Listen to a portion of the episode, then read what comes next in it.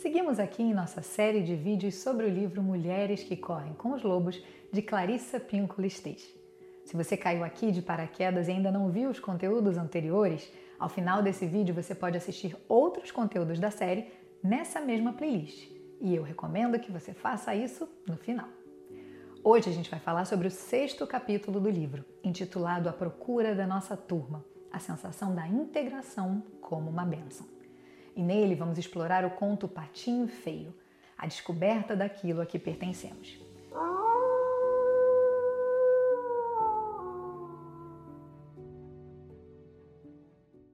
E antes de efetivamente começar, eu preciso dar um disclaimer aqui. Eu não sou e optei por não ser mãe. Como o conto também fala muito sobre maternidade, acho importante pontuar que a interpretação que você vai ver por aqui é de alguém que não vivenciou na prática a experiência da maternidade. Ao mesmo tempo, uma boa parte das minhas consulentes de tarô e astrologia são mães, o que me permitiu ter um acesso a um repertório de histórias e experiências que eu vou utilizar no conteúdo que apresento a seguir. O conto Patinho Feio é um clássico da literatura infantil. Ele foi escrito por Hans Christian Andersen em 1845 e trata do arquétipo do ser incomum e diferente. Na história, uma pata aguarda ansiosamente seus novos filhotes saírem da casca dos ovos. Mas um deles, muito maior do que os demais, simplesmente não se abre junto com os outros. Depois de algum tempo, o ovo começa a estremecer, rola para baixo e se quebra. Dele sai uma criatura grande e desajeitada. Sua pele é marcada por veias sinuosas azuis e vermelhas. Seus pés são de um roxo claro. Seus olhos de um rosa transparente. A mãe pata, ao contemplá-lo, é obrigado a confirmar: ele é feio mesmo. Mas ao entrar na água com seus filhotes e ver que o patinho feio também sabe nadar, ela começa a acreditar que do ângulo certo ele é quase bonito. Seus irmãos, por outro lado, fazem tudo o que podem para importunar o patinho feio. Voam para atacá-lo, bicam e gritam com ele. E com o tempo, o patinho vai se tornando a mais infeliz das criaturas. A princípio, sua mãe o defende, mas com o tempo, até ela se cansa daquilo tudo e deseja que seu filho vá embora. E foi isso que ele fez. Nesse caminho solitário que começa a trilhar, o patinho feio vive diversas experiências. Enfrenta o verão, o inverno e muitas provações. Mas nenhuma das experiências que ele vive o faz se sentir pertencente a um local ou a um grupo. Finalmente, a primavera chega. Num lago por ali, a água fica mais agradável e o patinho feio abre suas asas. Como são grandes e fortes suas asas! Perto dele, três cisnes brincam na água. Assim que o vem, os cisnes começam a nadar em sua direção. Na imagem da água, ele vê um cisne em traje a rigor, plumagem branca como a neve, olhos escuros e tudo mais. Só depois ele percebe que também é um deles um cisne magnífico. Como sempre, pronta para entender as entrelinhas desse conto comigo? No conto, a história do patinho que se sente deslocado é uma metáfora poderosa para a sensação de não pertencimento e busca pela identidade e aceitação. O patinho, desde o seu nascimento, sente-se deslocado e diferente da sua família. Ele é rejeitado e maltratado por não se encaixar nos padrões estabelecidos pela normalidade. E sua jornada é marcada pelo isolamento, busca por identidade e aceitação. A questão do exílio pela qual o patinho passa faz parte de diversos contos de fadas e mitos. Na astrologia, o exílio é representado por Lilith, a mulher selvagem que não se submete ao outro. Na tradição hebraica, Lilith é considerada a primeira esposa de Adão criada junto com ele a partir da terra, ao contrário de Eva, que foi criada de uma costela. Ela se recusa a ser submissa a Adão, deseja igualdade e por isso é expulsa, ou seja, exilada do jardim do Éden, depois de se rebelar contra a submissão de Adão. Onde temos Lilith no mapa natal, podemos ver não apenas a temática do exílio ou da separação, como também da mulher selvagem, da sexualidade e tabus. Se você tiver interesse em saber mais sobre Lilith, sobretudo sobre o viés da astrologia e seu significado nas 12 casas astrológicas e nos 12 signos do zodíaco, nos comentários desse vídeo eu vou deixar um link para o e-book Diga-me onde está Lilith, que te direi quem és. Voltando ao patinho feio, o patinho da história simboliza a natureza selvagem, que, quando forçada a enfrentar circunstâncias pouco propícias, luta instintivamente para continuar viva apesar de tudo. A natureza selvagem é aquela que sabe instintivamente aguentar e resistir. Para as mulheres que leem o livro, a história do patinho feio ressoa como a sensação de não se encaixar nos padrões pré-estabelecidos, enfrentando rejeição e isolamento por ser diferente. Pode ser que você não pertença absolutamente à sua família original. Você talvez combine com eles em termos genéticos, mas quanto ao temperamento, você pode pertencer a outro grupo. E tudo bem. A busca por identidade, integração e aceitação é uma jornada vivida por muitas mulheres, especialmente quando confrontadas com expectativas sociais e padrões pré-estabelecidos. Na história, as diversas criaturas da comunidade examinam o patinho feio e o declaram inaceitável.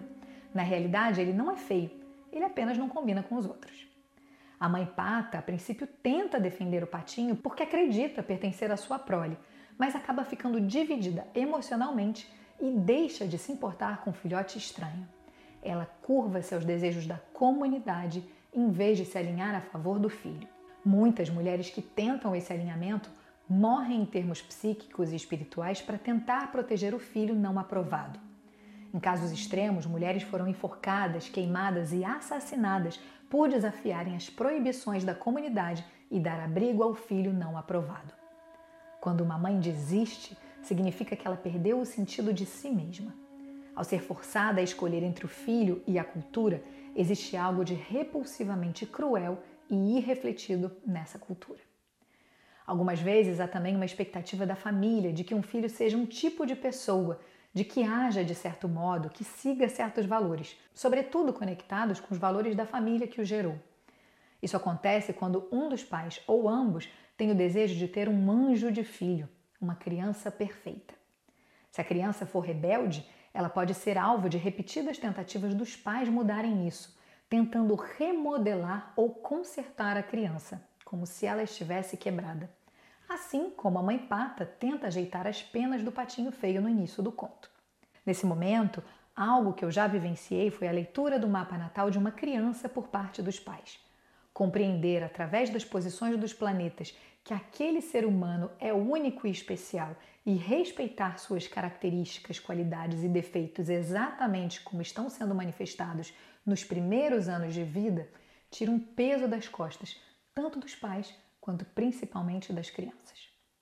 A pressão de se adequar pode perseguir a criança até que ela fuja para longe, para um mundo oculto ou ainda para vaguear à procura de um lugar para se abrigar e viver em paz, assim como a jornada do patinho feio em busca do seu lugar. Quando a cultura define detalhadamente no que consiste o sucesso ou a perfeição desejável sob qualquer aspecto, seja na aparência, na altura, na força, na forma física, no poder aquisitivo, na economia, na masculinidade, na feminilidade, na atitude de um bom filho, no bom comportamento ou ainda na crença religiosa, ela está negando a essência única impressa nesse mapa natal. Somos seres únicos e perfeitos, e quanto mais buscamos nos encaixar, menos encaixados ficamos. Já o isolamento precoce começa sem que seja por nenhuma culpa da criança e é exacerbado pela incompreensão, crueldade, ignorância ou ainda pela perversidade proposital dos outros. Quando isso acontece, a criança começa a acreditar que as imagens negativas dela mesma, refletidas pela família e pela cultura em que vive, são totalmente verdadeiras. A criança começa a acreditar que ela é fraca, feia, inaceitável e que isso vai continuar a ser verdade por toda a sua vida, não importa o esforço que faça para reverter essa situação. Ocorre às vezes uma patologia aí. O patinho feio segue batendo nas portas erradas, mesmo depois de diversas más experiências, como se tivesse o que a gente chama de dedo podre. Mas afinal, como ele poderia saber quais são as portas certas se ele nunca teve acesso a elas? Nesse caso, Esteis acredita que é preciso sermos francos frente às nossas feridas para ter uma imagem correta quanto ao remédio necessário para cada um de nós. Outro ponto bastante interessante desse capítulo é quando Esteves fala sobre a nossa insistência em seguir em grupos os quais não pertencemos. Seremos sempre pessoas educadas, contidas e reprimidas, tentando nos integrar a todo custo, pedindo desculpas a todo momento, mesmo que isso destrua o vínculo com a nossa mulher selvagem pelo simples medo de romper ou de dizer não obrigada e ir embora sem olhar para trás. E assim, ao invés de uma mulher vital, nos tornamos a mulher simpática, com boas intenções e o famoso rótulo de boazinha. Leti, mas e se eu ainda não tiver encontrado a minha comunidade? Steix diz que quando não conseguimos encontrar a cultura que nos estimula, precisamos criá-la nós mesmas. E quando isso acontece, podemos ser surpreendidas por outras pessoas que vinham procurando há muito tempo exatamente por isso. Essas pessoas vão se aproximar entusiasmadas pelo fato de estarem finalmente inseridas na cultura que tanto buscaram. Um pouco do que eu tento fazer por aqui com a minha comunidade. A mensagem central desse capítulo é sobre a descoberta e aceitação de quem somos, apesar das pressões sociais. O patinho feio finalmente encontra o seu lugar quando percebe a sua verdadeira natureza e aceitação entre os cisnes, descobrindo que sempre foi belo e digno, apesar de ter se sentido deslocado anteriormente. Essa narrativa serve como um lembrete poderoso para as mulheres que buscam integração e aceitação, encorajando-as a abraçar sua singularidade e autenticidade, encontrando a sua turma onde são verdadeiramente aceitas e valorizadas por quem são. Vale ressaltar também que estudos na área da psicologia, neurociência e sociologia têm fornecido evidências significativas de que um ambiente desempenha um papel fundamental na nossa formação, influenciando desde o desenvolvimento cerebral até o comportamento social.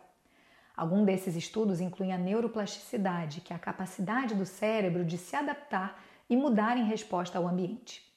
Estudos de neuroplasticidade destacam como as experiências ambientais moldam a estrutura e a função do cérebro, influenciando habilidades cognitivas, comportamentais e emocionais. Há também as ACEs, conhecidas em português como experiências adversas na infância. Uma pesquisa que mostrou como o ambiente durante os primeiros anos de vida pode influenciar o desenvolvimento social, emocional e físico das crianças. Experiências traumáticas ou negativas na infância podem ter efeitos duradouros na saúde mental e física e precisam ser tratados. Estudos sociológicos também exploram como a cultura, normas sociais e valores moldam o comportamento humano. A influência do ambiente social, incluindo a família, comunidade e sociedade, é reconhecida como determinante na formação de identidade e valor. Por último, pesquisas sobre intervenções ambientais como programas de educação, terapia comportamental e mudanças sociais, mostram como essas influências podem afetar positivamente o desenvolvimento humano e o bem-estar. Nas palavras de Stace, quando a vibração da alma de um indivíduo é cercada de aceitação e reconhecimento psíquico, a pessoa sente a vida e a força como nunca sentiu antes. Descobrir profundamente qual é a nossa verdadeira força psíquica nos proporciona a vitalidade e a sensação de prazer a um todo. Por isso, não se encolha nem recue se você for chamada de ovelha negra, de indisciplinada, de loba solitária. Quem tem a visão lenta diz que o rebelde é uma praga para a sociedade, mas é certo que ser diferente significa que você pode fazer uma contribuição original, útil e espantosa para a nossa cultura. Se você alguma vez foi chamada de desafiadora, incorrigível, esperta, insubmissa, indisciplinada ou rebelde, você está no caminho certo. A mulher selvagem está por perto. Se você curtiu esse conteúdo, te convido a curtir, comentar, compartilhar para que eu possa seguir na missão de partilhar as chaves do conhecimento com você. Se esse é seu primeiro contato comigo, na descrição desse vídeo você pode saber mais sobre mim e sobre meu trabalho com astrologia e com tarô, como acontecem as minhas consultas e meus cursos online com inscrições abertas nesse momento. E assim, seguimos juntas nessa busca de transformar chumbo em ouro.